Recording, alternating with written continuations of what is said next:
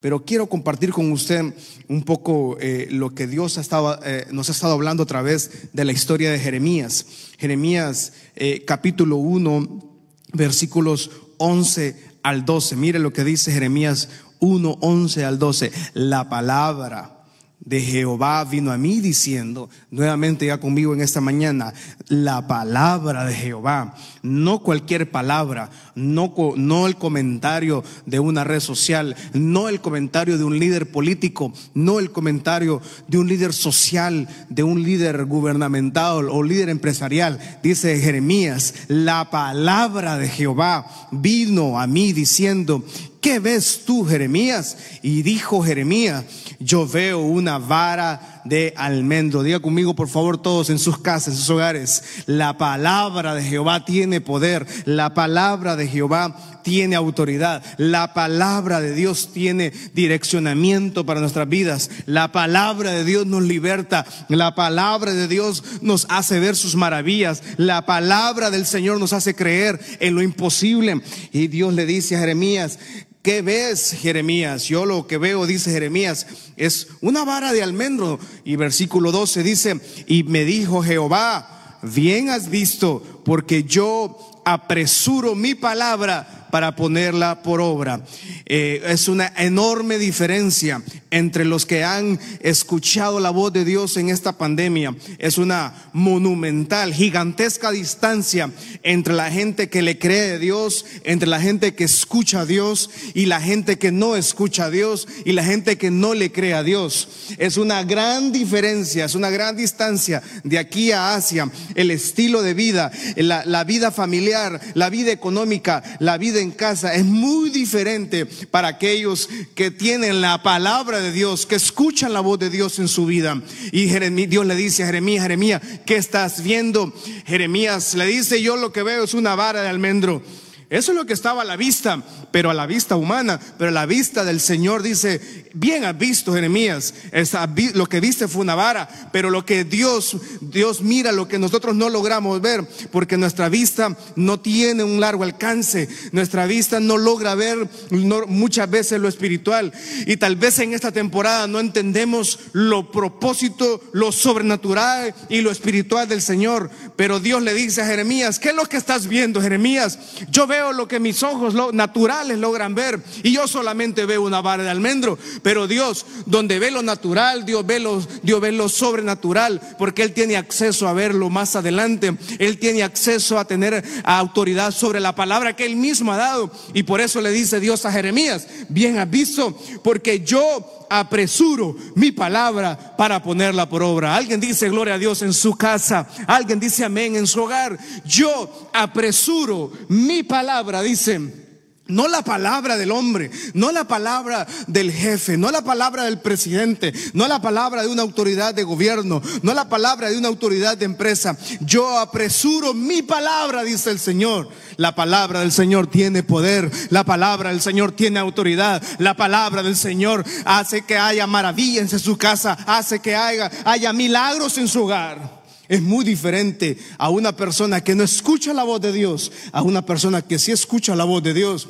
Nuestros ojos naturales es imposible no ver la realidad, es imposible no, no, no ver. No podemos evitar ver la realidad nacional, no podemos evitar ver la realidad que está viviendo la familia, que está viviendo la, la gente, los matrimonios, los hijos, los hospitales, la economía, la cultura, las redes sociales. Es imposible no verlo, eso es una realidad natural, pero lo que Dios ve en nuestros problemas, Dios lo que ve es una oportunidad para Él mostrar su gloria para Él mostrar su poder, para Él mostrar su maravilla, para Él, porque Dios sigue siendo el mismo de ayer, de hoy y por los siglos de los siglos. Y Dios dice en esta mañana, Casa Michalón, ¿qué es lo que usted ve? ¿Qué es lo que usted ha visto en esta pandemia? ¿Qué es lo que usted ha visto en este aislamiento?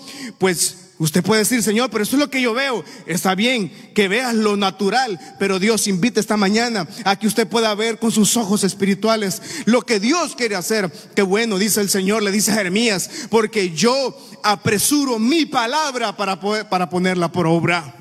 No la palabra de una persona, es la palabra del Señor. Y cuando la palabra del Señor llega a una familia, cuando la palabra del Señor llega a un hombre, cuando la palabra del Señor llega a una mujer, algo cambia en su interior, algo no cambia el exterior, cambia el interior. Todo mundo, cualquier religión le cambia el exterior, pero solo Dios cambia el corazón del hombre, solo Dios cambia el corazón de la mujer, solo Dios cambia el corazón de un joven, de una jovencita, porque es el interior, es el, es, es el corazón de nuestros sentimientos lo que cambia el Señor y cambia nuestra perspectiva. Una persona que tiene la palabra de Dios, entonces dice, yo apresuro mi palabra. Yo no puedo, por más que yo tal vez quiera cambiar mucho tema, tal vez yo puedo cambiar mucha agenda y tal vez logro en mis fuerzas querer llegar a un destino, pero termino frustrado, termino cansado, termino agotado. Pero por eso Dios le dice a Jeremías, hacia donde yo te estoy mandando, hacia lo que yo te estoy diciendo que digas, la misión que yo estoy entregando a Jeremías es mi palabra la que lleva. Así le dice, yo apresuro mis palabras para ponerla por obra. ¿Qué estamos viendo? ¿Qué hemos visto? ¿Qué, qué, robó nuestra atención en estas circunstancias, en estos meses?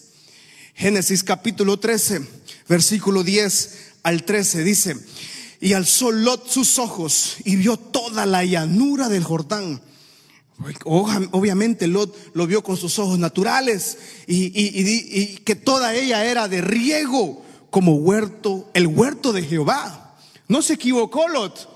Él vio lo que sus ojos naturales le permitían ver, como la tierra de Egipto en la dirección de Zoar, antes que destruyese Jehová a Sodoma y a Gomorra. Versículo 11. Entonces Lot escogió para sí toda la llanura el lugar más llamativo, el lugar más atractivo, el lugar más de más esperanza humana, toda la llanura del Jordán. Y se fue Lot hacia el oriente. Y dice que Lot se apartó de Abraham, segundo para cada lado. Versículo 12 dice, Abraham acampó en la tierra de Canaán, en tanto que Lot habitó en la ciudad, en la ciudad de la llanura, y fue poniendo sus tiendas hasta Sodoma. Mas los hombres de Sodoma eran malos y pecadores contra Jehová. Se tuvo que separar, pero la vista, lo que miró Lot, conquistó su corazón. Lo que, lo que, lo que anhelamos, lo que roba mi atención, conquista el corazón. Y Dios no le permite a Jeremías que conquistara la frustración, que el pecado que estaba viviendo Judá conquistara su, su, su mayor temor, su miedo él no quería el llamado de Dios en su vida. Él no quería hacer lo que Dios le estaba mandando hacer, pero Dios le dice a Jeremías, ¿qué es lo que ves? Yo veo una vara de almendro y la vara de almendro es el árbol que da el primer fruto después del invierno. En la primavera es el primer árbol en, el oriente medio, que es el primer árbol que comienza a sacar sus flores y sus listo y listo sus primeros frutos. Y por eso Dios utiliza una vara almendro con Jeremías y le dice, bien has visto, porque yo apresuro mis palabras. Lo que vemos, lo que roba mi atención, roba mi corazón. Y Lot se emocionó con la llanura, se emocionó con los terrenos verdes, fértiles, con el agua. Pero lo, lo que él atendió fue su vista humana, no entendió lo que Dios estaba por hacer. Y el versículo 14 nos dice, no vamos a hablar de Lot, obviamente, quiero hablar de este versículo. Y Jehová dijo a Abraham, después de que Lot se apartó de él, alza ahora tus ojos, casa mi shalom. Usted tiene que estar listo para este versículo. Alza ahora tus ojos y mira el lugar donde estás hacia el norte, hacia el sur, al oriente y al occidente, casa Michalón, dice la palabra, después de que Lot se apartó de él, es que Dios tiene una habilidad eh, porque Él es nuestro Padre y Él sabe las cosas que convienen y no convienen. Muchas cosas Dios aparta cosas de nosotros que no convienen. Incluso si estamos hablando de una familia de Abraham, Dios le apartó a su sobrino. Y muchas pérdidas que tal vez tenemos, muchos fracasos que tenemos en nuestra mente humana, pensamos, es el fin, esto es el, se terminó. No, y lo que Dios utiliza siempre, los fracasos y, todos los tiempos difíciles simplemente para el Señor son una oportunidad de llevarnos hacia su destino y hacia su propósito. Cada fracaso, cada tragedia es una oportunidad para reunir esas piedras y que se vuelva el fundamento para el camino hacia donde Dios nos lleva. Eso sucedió con Abraham. Dios aparta a Lot y le dice, alza tus ojos, casa Michalón, alce sus ojos. Tal vez hemos tenido casi seis meses de pérdidas. Muchas familias tal vez perdieron familiares importantes en su casa, eh, pérdidas económicas, pérdida de trabajo, pérdida de amigos, incluso hemos tenido muchas dificultades. Pero esta, esta mañana yo le digo a la casa Michalón, alza ahora tus ojos y mira desde el lugar donde estás hacia el norte, hacia. Alguien levanta su mano al Señor esta mañana y en su casa. Vamos, alza ahora tus ojos sobre las circunstancias, sobre la adversidad, sobre las malas noticias, sobre la gente viviendo vida de pecado, sobre la gente viviendo vida de mediocridad, sobre la gente viviendo vidas ajenas, sobre la gente viviendo en frustración, sobre la gente viviendo en maldición. Dice el Señor, casa mi shalom, alza ahora tus ojos y mira desde el donde estás, hacia el norte, hacia el sur, al oriente y al occidente. Versículo 15, vamos, dice, versículo 15, porque toda la tierra que ves la daré a ti, a tu descendencia para siempre. Qué belleza. Versículo 16 dice, y haré tu descendencia como el polvo de la tierra, que si alguno puede contar el polvo de la tierra, también su descendencia será contada. Versículo 17. Levántate, ve por la tierra a lo largo de ella y a su ancho, porque a ti te la daré Alguien recibe esa promesa de Dios. Alguien, alguien recibe la palabra de Dios, no la palabra de su servidor, es la palabra de Dios. Dice Dios a Jeremías, bien has visto Jeremías, porque yo apresuro mi palabra. Yo apresuro a que la, dice Dios, la palabra que él había enviado, yo la apresuro para que se ponga por obra. Casa Michalón, son días difíciles, son días de angustia, pero Dios apresura su palabra para ponerla en obra. Dios apresura la palabra de él para que haya milagro, para que haya maravillas. Alguien le cree al Señor en esta mañana. Celebramos 42 años, la misericordia, la fidelidad de Dios. Celebramos que Dios ha sido bueno, pero también estamos expectantes de que algo nuevo Dios hará en esta circunstancia. Algún milagro Dios hará en este tiempo. Tiene que llegar tal vez agosto, septiembre, octubre o diciembre, pero en estos meses usted, su casa tendrán bendición. Levántese, vaya por la tierra a lo largo, su ancho, porque a ti te la daré. Recibe esa palabra del Señor en su vida. Recibe ese milagro de Dios en su vida. Recibe esa maravilla. Algo que para lo natural es imposible, pero en las manos del Señor es totalmente posible. ¿Qué ves? Le dice Dios a Jeremías. ¿Qué estás viendo? Yo solo veo una vara de almendro. Bien has visto. No se equivocó en la respuesta, porque yo apresuro mi palabra a ponerla por obra. Hay una monumental diferencia entre la gente que le cree al Señor, entre la gente que vive en santidad, entre la gente que busca su rostro, entre la gente que camina directo al Señor, que camina en integridad, que camina en rectitud. Hay una monumental diferencia. Abraham y Lot se parecían mucho, pero no tenían el mismo destino. Caminaban juntos, tenían ganado, eran empresarios, tenían mucha plata, pero Abraham tenía la promesa, Lot no tenía la promesa, Lot tenía cobertura, pero no tenía la promesa. Usted tiene la promesa del Señor, usted tiene la cobertura del Señor. Apresuro mi palabra para ponerla por obra. Y Dios quiere apresurar su palabra sobre sus hijos. En esta pandemia, Dios apresuró la palabra de Él sobre muchas familias que ahora mismo me están escuchando. Que por ética no puedo decir sus testimonios, pero hay una cantidad de testimonios donde Dios obró a favor de las familias. Dios obró a favor de su casa. Nuestra vestimenta no se ha desgastado. Nuestros zapatos no se ha desgastado. El maná no ha escaseado. La carne no ha escaseado. El alimento no ha escaseado. Porque Dios es bueno y para siempre su misericordia. Yo apresuro, dice el Señor, mi palabra para ponerla por obra. Hebreos 11, 24 al 27 rápidamente. Hebreos 11 dice, por la fe Moisés, hecho ya grande, rehusó llamarse hijo de la hija del faraón. No estaba mal ser llamado hija de, de la hija del faraón, hijo de la hija del faraón. Era un super título. Súper. Versículo 25 dice, escogiendo antes ser maltratado con el pueblo de Dios para gozar de los deleites temporales del pecado.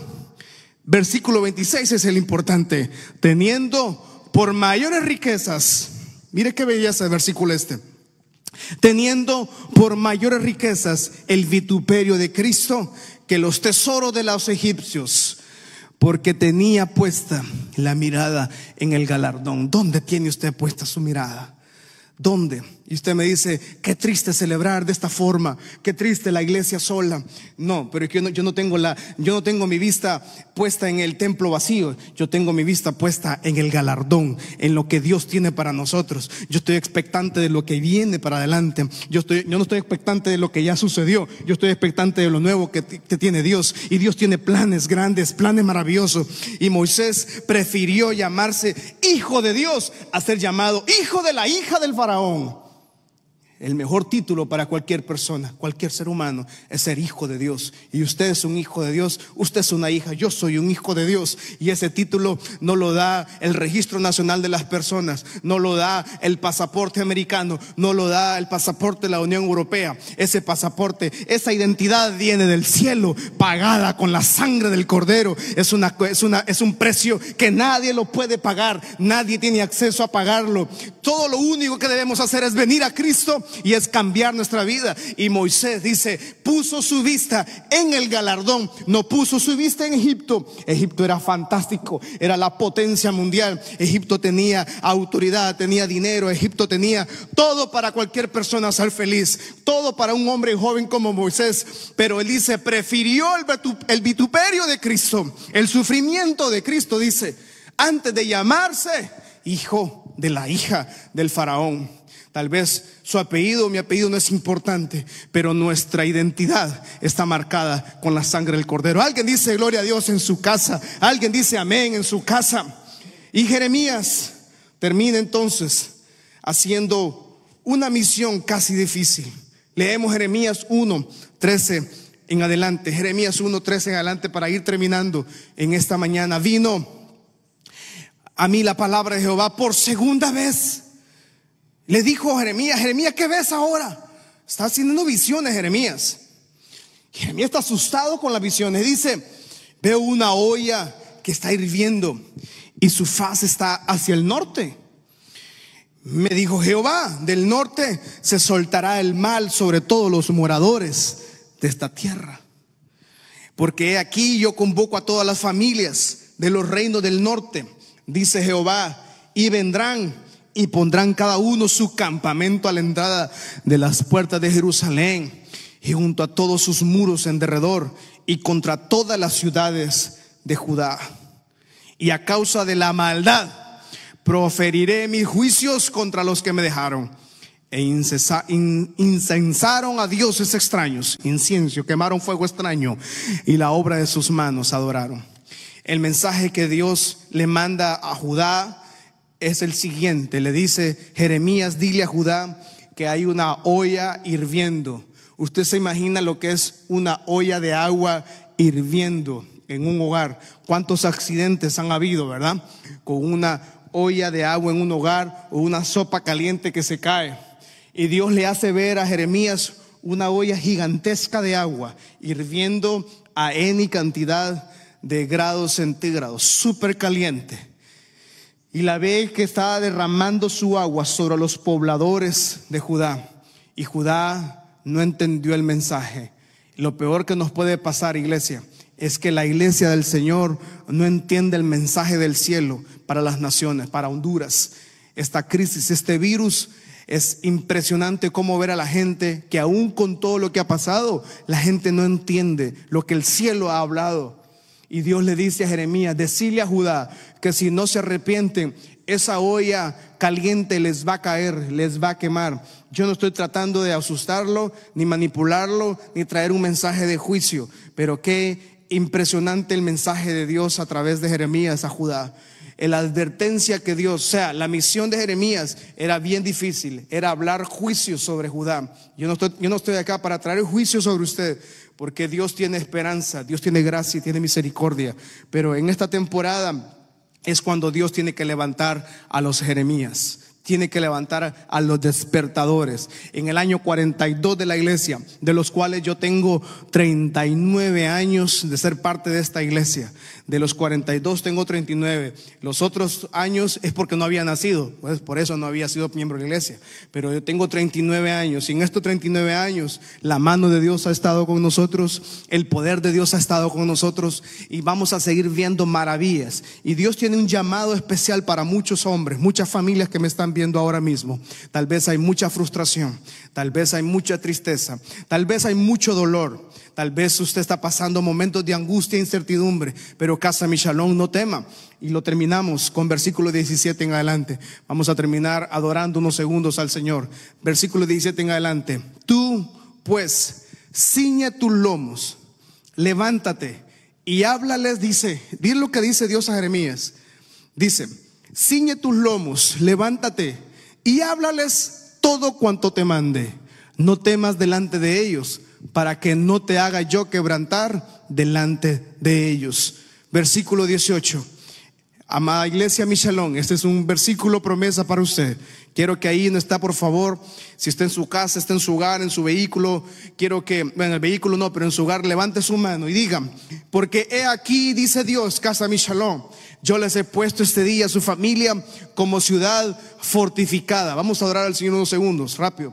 Fortificada como columna de hierro, como muro de bronce, contra toda esta tierra contra los reyes de Judá, contra sus príncipes, sacerdotes, y dice, y el pueblo de la tierra.